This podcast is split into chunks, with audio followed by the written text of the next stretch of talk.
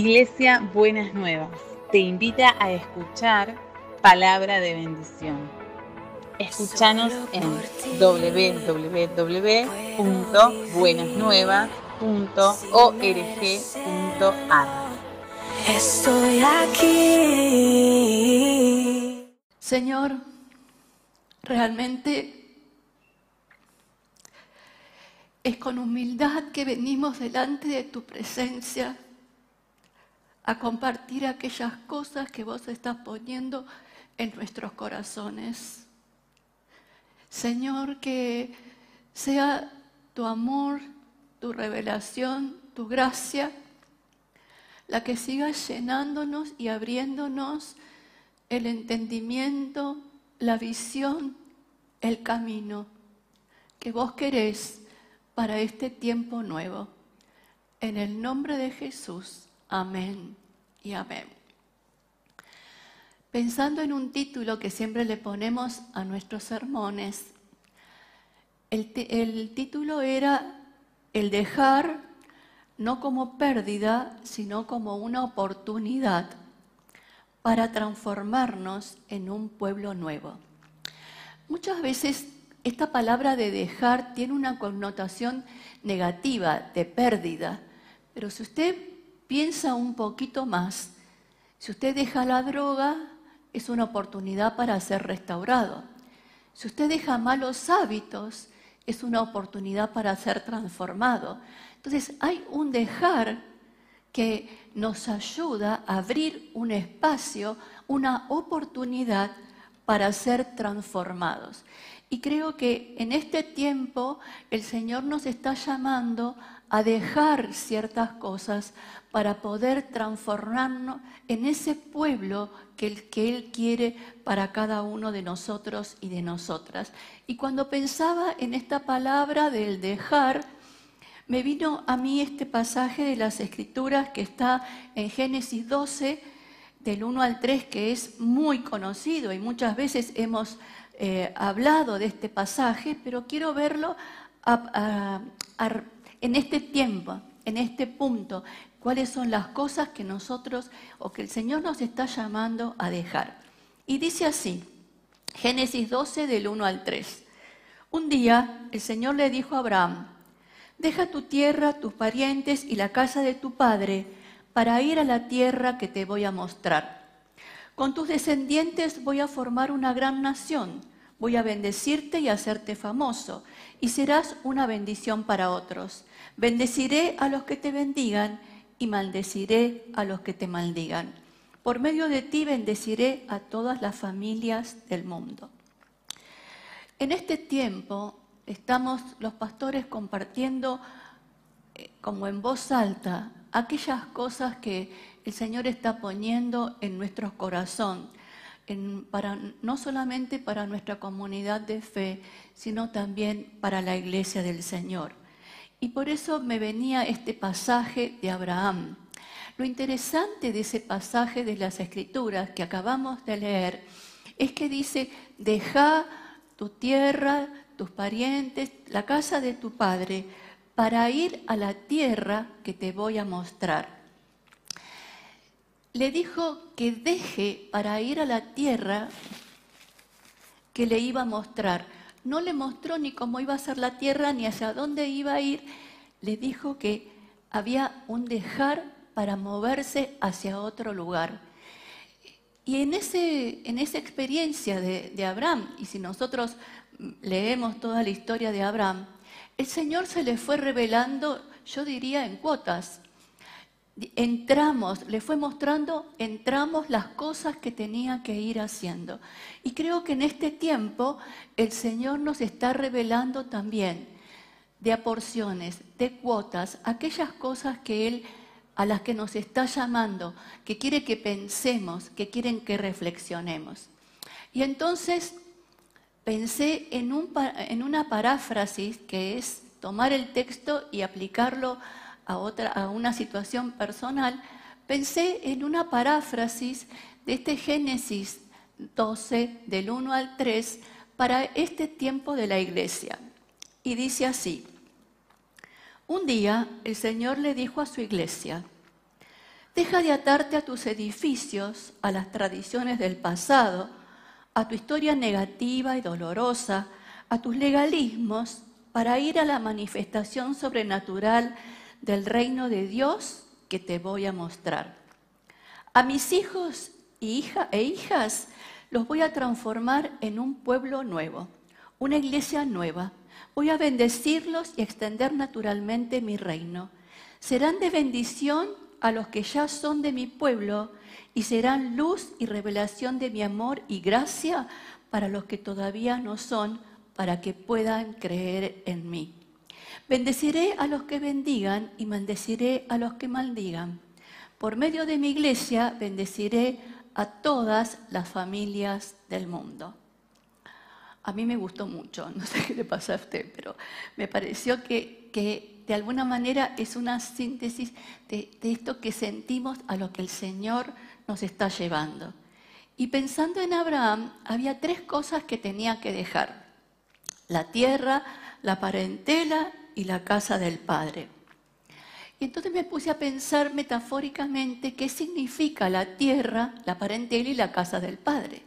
La tierra tiene que ver con las raíces, con el apego, con lo que no es sido, con lo que nos es familiar, ¿no es cierto? Y pensaba, cuando uno se muda, muchas veces va a hacer las compras y va a hacer las cosas a la donde vivía antes, porque está acostumbrado y está familiarizado a esos lugares, a las personas, a las cosas, en vez de soltar eso e irse empezar a conquistar el barrio, empezar a conquistar los negocios del nuevo lugar. Nos cuesta dejar esos, esos apegos, pero a veces el Señor nos llama a poder dejar. Y también le dijo que deje a su parentela, porque Abraham se fue con Sara y con su sobrino, no llevó a todos sus parientes. ¿Y qué significarían los parientes? Es lo conocido, con los que compartimos un código común aquellos que son como nosotros, aquellos que nos sentimos más iguales. Y entonces vamos a ver por qué tenemos que dejar esos, entre comillas, parientes. Y también dice, deja la casa del Padre. ¿Por qué tendría Abraham que dejar la casa del Padre? Me acuerdo que hace años atrás vino un pastor que eh, vivía en el Líbano y nos habló del pasaje de Jesús cuando le decía, llamaba a los discípulos y que decía, el que no deja padre y madre y me sigue, no será de él. Y uno le pregunta, voy a, déjame ir a enterrar a mi padre. Y él le dijo que no. ¿Por qué? Porque en esa cultura el padre tenía mucha autoridad. Y entonces el Señor quiere Él ser la autoridad mayor en nuestras vidas. Y entonces hay una, una historia, hay una casa del Padre que tenemos que ver, que, que tenemos que dejar. Y que tiene que ver con la autoridad en un esquema patriarcal que nos daba protección y seguridad. Pero este término en, el que, en el que estábamos moviendo ahora hay cosas que nosotros tenemos que dejar. Tenemos que dejar ciertas raíces, tenemos que dejar ciertas familiaridades, ciertas comodidades y también esquemas de autoridad que no son sanos para nosotros. Yo creo, lo predico y lo vivo, que nosotros somos personas bajo autoridad y que Dios nos dio autoridad. Pero cuando hablo de dejar esos esquemas patriarcales de autoridad que nos separan de Dios, me estoy refiriendo a sistemas jerárquicos que manejan la vida y las decisiones de las personas, que se manejan dentro de esquemas de dominación y sometimiento. El jueves pasado, en el curso Sanando, una alumna me dijo, mi pastor me dijo, odio ver a una mujer en el púlpito. ¡Oh, mamá mía! No sé qué va a hacer en el cielo ese señor, ¿no? Entonces, esos esquemas son los que tenemos que dejar. Esos esquemas nos alejan de la sencillez de la palabra de Dios y nos ponen en un lugar de relaciones jerárquicas de dominación muy lejos de lo que Dios nos pide. Como decía el pastor Norberto el domingo pasado, salones VIP, séquitos, estructuras familiares eh, que dominan la iglesia en lugar del reconocimiento de dones e igualdad de oportunidades según los dones. Pero no es así, no es ahí donde el Señor nos quiere llevar. Nosotros aquí en Buenas Nuevas tenemos este concepto de la excelencia y trabajamos para brindar lo mejor que podemos a los demás. Y usted vio todas las modificaciones que hemos venido haciendo durante todo este tiempo. Pero si hay algo que nos caracteriza, y yo creo que tiene que ver con el ADN nuestro, es el espíritu que el Señor ha puesto en cada uno de nosotros los pastores y en la comunidad. Y es el espíritu de servicio. Nosotros no venimos ni, ni trabajamos para ser servidos. Nosotros estamos para servir a nuestra comunidad, estamos para servir a los otros. Y entonces a veces usted eh, siente cierta familiaridad entre nosotros. No nos llamamos por pastor, pastor. A veces yo me digo, sí, el pastor Germán, el pastor Norberto, el pastor Lenny, porque digo, la gente pensará que, que nosotros no respetamos. Al contrario. Si hay algo que nos caracteriza, es el respeto y es el amor entre nosotros, pero no mirándonos desde jerarquías, nosotros no funcionamos desde títulos, nosotros no funcionamos desde dones y funcionamos desde el servicio al cual el Señor nos está llamando. No somos perfectos, no, no, no quiero poner esto como un modelo de perfección, quiero compartirles a los que el Señor nos está llamando ahora. El Señor dijo, no he venido para ser servido, sino para servir. Eso es hacia donde tenemos que ir. Las personas no son objetos a nuestro servicio. Las personas son sujetos que tienen derecho a una historia, a una redención, tienen derecho a una restauración, a una honra y a, y a oportunidades en la vida. Entonces fíjese cuántas cosas tenemos que estar dejando cuántas ataduras están limitando el poder y la manifestación de la gracia de Dios entre nosotros. Y otra de las cosas que tenemos que dejar es lo familiar, lo conocido, los que somos parientes. Cuando yo era chica, allá lejos y hace tiempo, había una, se decía, se cantaba, somos un pequeño pueblo muy feliz. El Señor es nuestro guía y nos llena de alegría. Somos un pequeño pueblo muy feliz. Un pequeño pueblo que se, es como un gueto que se alimenta solo, que, que no, eso no. No es a lo que el Señor nos llama. Una de las cosas a las que vamos a ser desafiados en el futuro es a incluir, a tener una actitud abierta de incluir a los distintos. ¿Cómo lo vamos a hacer? No sé. No sé. Y estoy orando mucho por eso. Y el Señor me está desafiando con eso. No sé, necesitamos revelación de Dios.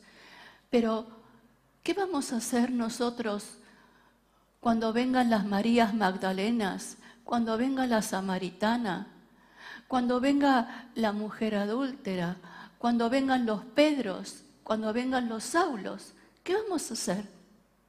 ¿Dónde los vamos a meter? ¿Les vamos a bajar la ley? ¿Qué vamos a hacer? ¿Cómo los vamos a incluir? ¿Cómo nos vamos a flexibilizar para poder incluirnos? Necesitamos la gracia de Bernabé, necesitamos el amor de Juan, necesitamos el corazón de Jesús, que como nos decía Norberto, la semana pasada, la mesa del Señor fue una mesa inclusiva. Los peores estaban allí pero mirándonos desde la gracia y del amor de Dios. Entonces, en este proceso hay cosas que tenemos que dejar, pero es la oportunidad. Miremoslo como una oportunidad para ir hacia aquello que el Señor nos está llamando. Y en este ser pueblo, en este ser comunidad, en este ser la iglesia que Dios quiere, hay una manifestación de la gracia de Dios que tenemos que desarrollar. Esa manifestación de la gracia de Dios se va a manifestar en tres acciones. Una, el arrepentimiento. Otra, la confrontación. Y la tercera, el perdón. Se llama poco al arrepentimiento. En realidad, como vivimos en sistemas de reglas y legalidad, entonces eh, el arrepentimiento no, no está. Lo que aparece es el castigo. Pero necesitamos tener un corazón que sea capaz de ser consciente de las cosas que no, no estamos manejando bien, que las dificultades que tenemos, los obstáculos que ponemos para poder arrepentirnos. Solo un corazón arrepentido puede ser transformado. Solo un corazón que tiene esa capacidad de poder desarrollar la autocrítica, de poder aceptar la verdad que me cuesta, pero lo tengo que pensar. Ese corazón que se mueve en un ambiente de amor. Nunca voy a poder arrepentirme en un ambiente de juicio. Nunca. Porque no voy a sentir que está el espacio y no me van a entender, no van a poder contener mi vida, mi corazón, mis dolores, mis angustias, porque nos tenemos que arrepentir desde cosas muy sencillas hasta cosas mucho más dolorosas. Y cuando yo tengo que vaciar mis miserias delante de otro en arrepentimiento, necesito que haya un ambiente contenedor, necesito una comprensión, no una comprensión barata, por eso hablamos, vamos a hablar de confrontación sino una compasión que me diga, quédate tranquila, no perdés tu conración de hija porque querés volver a la verdadera casa del Padre. El arrepentimiento nos hace volver a la verdadera casa del Padre, a la casa, a, ese hijo pródigo que sintió que el Padre lo amaba ese es el corazón del arrepentimiento.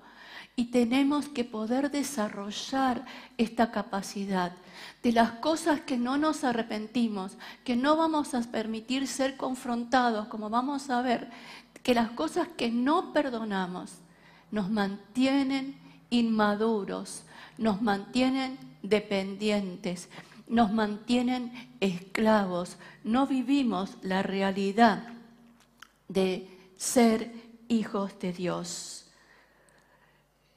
Dice el, Salmo que el Señor no desprecia un corazón hecho pedazos y es un corazón que se arrepiente. La diferencia entre Pedro y David y, Judas y el fin de Pedro y David eh, eh, y de Judas fue distinto. ¿Por qué fue distinto? porque David y Pedro tuvieron la capacidad de arrepentirse. Entonces, no, no miramos el pecado, miramos la capacidad que tiene la persona y llamamos a la persona a esa capacidad de reconocer su pecado, arrepintiéndose para que el corazón sea transformado.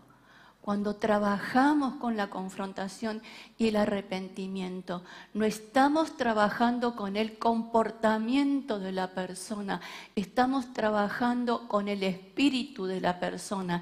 Y es a eso al que el Señor nos llama, porque solo un espíritu humilde que desea ser transformado puede, puede madurar. Entonces, ¿qué es la confrontación? Muchas veces se toma la confrontación como, como un conflicto, un problema, y en realidad no necesariamente tiene que ser así.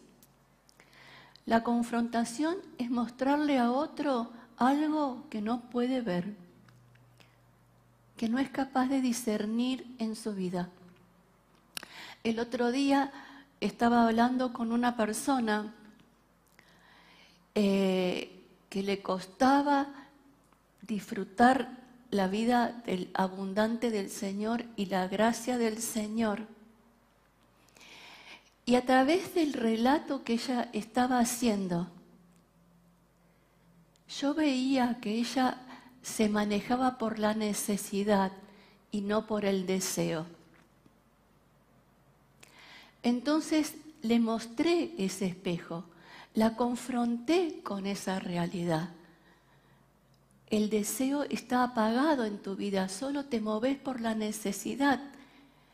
Y, esa persona se empezó a dar cuenta que había cosas que estaban trabadas en su vida, porque solo respondía a la necesidad y no al deseo. Necesitamos personas en una comunidad de fe que nos puedan confrontar con amor y con gracia para poder ver aquellas cosas que nosotros no somos capaces de ver. Si nosotros nos manejamos en una, en una cultura, en una comunidad llena de la gracia y de la bendición de Dios, las, nuestros pecados empiezan a aflorar, nuestras dificultades empiezan a aflorar, la persona permite ser confrontada para transformación. Bill Johnson dice, hablando de la confrontación, mostra todo el destrozo que tenés que seas capaz de poder limpiar.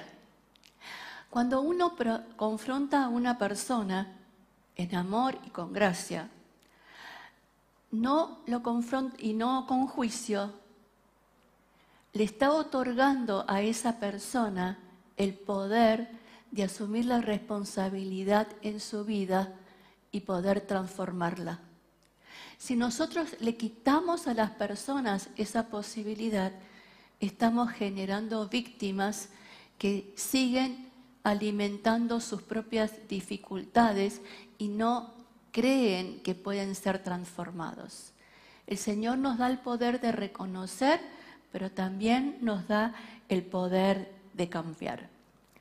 Cuando aparece el arrepentimiento y cuando aparece la confrontación, volvemos a recuperar nuestra condición de hijos e hijas amadas por Dios. Y el tercer punto es el perdón. Y dice Hebreos 10, del 16 al 18, por eso este será mi nuevo pacto con el pueblo de Israel. Haré que mis enseñanzas las aprendan de memoria y que sean de guía de su vida. Y nunca más me acordaré de sus pecados y maldades. Por lo tanto, si nuestros pecados han sido perdonados, ya no es necesario darle a Dios más ofrendas para que nos perdone. El perdón total de Dios para nuestras vidas. El perdón total de Dios para nuestras vidas. Ahora, ¿sabe una cosa? Me puse a pensar que poco practicamos el perdón verdaderamente. Los cristianos. A veces el mundo secular ahora está hablando más del perdón de lo que nosotros los cristianos estamos hablando. Pero el verdadero perdón es que es aquel que es el resultado de ser confrontado por el Señor o por las personas, de tener la capacidad de arrepentirme y reconocer ante otro mi error. Hay mucha soberbia en la iglesia. Hay mucha soberbia entre los cristianos. Hay mucha soberbia de no reconocer las faltas y la soberbia viene acompañada de terquedad. Yo le pido a usted, hombre y mujer, que examine y reflexione sobre su capacidad de pedir perdón no livianamente y de arrepentirse para ser transformados. El perdón tiene que ser una realidad en nuestra experiencia de fe. Y entonces, eso es lo que tenemos que dejar, ¿no? No es perdón, por favor. Nuestros orgullos, nuestras terquedades, nuestras soberbias y tener el corazón humilde que tenía el Señor para poder arrepentirnos y pedir perdón. ¿Cómo sería, usted cómo se imagina una comunidad de fe donde fluya el arrepentimiento, donde fluya la confrontación, donde fluya el perdón, donde sea tal la manifestación del Espíritu Santo que usted escuche una palabra del Señor, escuche el sermón, escuche la reflexión y ya el Espíritu Santo le está mostrando cuál es la, la situación, la actitud o lo que sea que necesita ser transformado. Esa comunidad de fe es la que necesitamos. A esa comunidad de fe es a la que nosotros vamos, a la que necesitamos ir porque con todas estas cosas que hablaba del dejar, con estas estructuras, nos vamos endureciendo en vez de vulnerabilizarnos a que la gracia de Dios se manifieste en nosotros. Y para terminar, quería leerles un pasaje que está, Lenny, me parece que te lo pasé mal, ¿eh? pero ahora, pero discúlpame, ahí me estoy arrepintiendo porque antes le dije que, que, eran dos escrituras y eran tres. Eh, es el de Efesios, pero lo tenés el de Efesios ahí, ¿no? No, me parece que no, porque tenés el de, el Hebreos. Bueno, es Efesios 3, del 9 al 12, que es como un sello de, de lo que venía compartiendo. Fui elegido para explicarles a todos el misterioso plan que Dios, el creador de todas las cosas, mantuvo oculto desde el comienzo. El propósito de Dios con todo esto fue utilizar a la iglesia para mostrar la amplia variedad de su sabiduría a todos los gobernantes y autoridades invisibles que están en los lugares celestiales. Este era su plan eterno que Él llevó a cabo por medio de Cristo Jesús, nuestro Señor. Gracias a Cristo y a nuestra fe en Él, podemos entrar en la presencia de Dios con toda libertad y confianza. Ahí el apóstol está proclamando a los seres espirituales, al ejército del Señor, el Señor, el Señor de los ejércitos celestiales y a las huestes de maldad le está proclamando cuál es la tarea que le ha dado a la iglesia, de trabajar en la unidad. Él estaba uniendo a los judíos y a los gentiles en un solo pueblo, en trabajar en la unidad, en incluir lo distinto en esa época y llevarnos a que desaparezcan las barreras para que a través de esa manifestación sobrenatural de Dios se manifieste la multiforme sabiduría de Dios. Necesitamos en este tiempo la multiforme sabiduría de Dios para transformarnos, para tener revelación, para tener, para saber de qué manera el Señor nos va a ir capacitando para el tiempo nuevo. Tomemos de esta oportunidad. No temamos el dejar. Dejémonos tomar de la mano del Señor para que la multiforme sabiduría y gracia de Dios se manifieste en su pueblo. Oramos. Señor,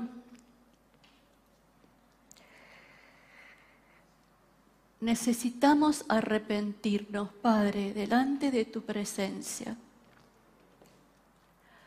por todas estas cosas que nos han estado atando, por estas estructuras autoritarias y de poder que nos han hecho depender más de las personas que depender de Dios. Necesitamos arrepentirnos como iglesia de no llevar al pueblo a la madurez y a la dependencia con Dios. Necesitamos arrepentirnos de no haber sido inclusivos cuando fue necesario y haber expulsado a aquellos que necesitaban el amor y la compasión y la gracia tuya. Necesitamos arrepentirnos, Señor, de nuestras terquedades. Necesitamos arrepentirnos de nuestra dureza de corazón para no pedir perdón ni reconocer nuestras faltas.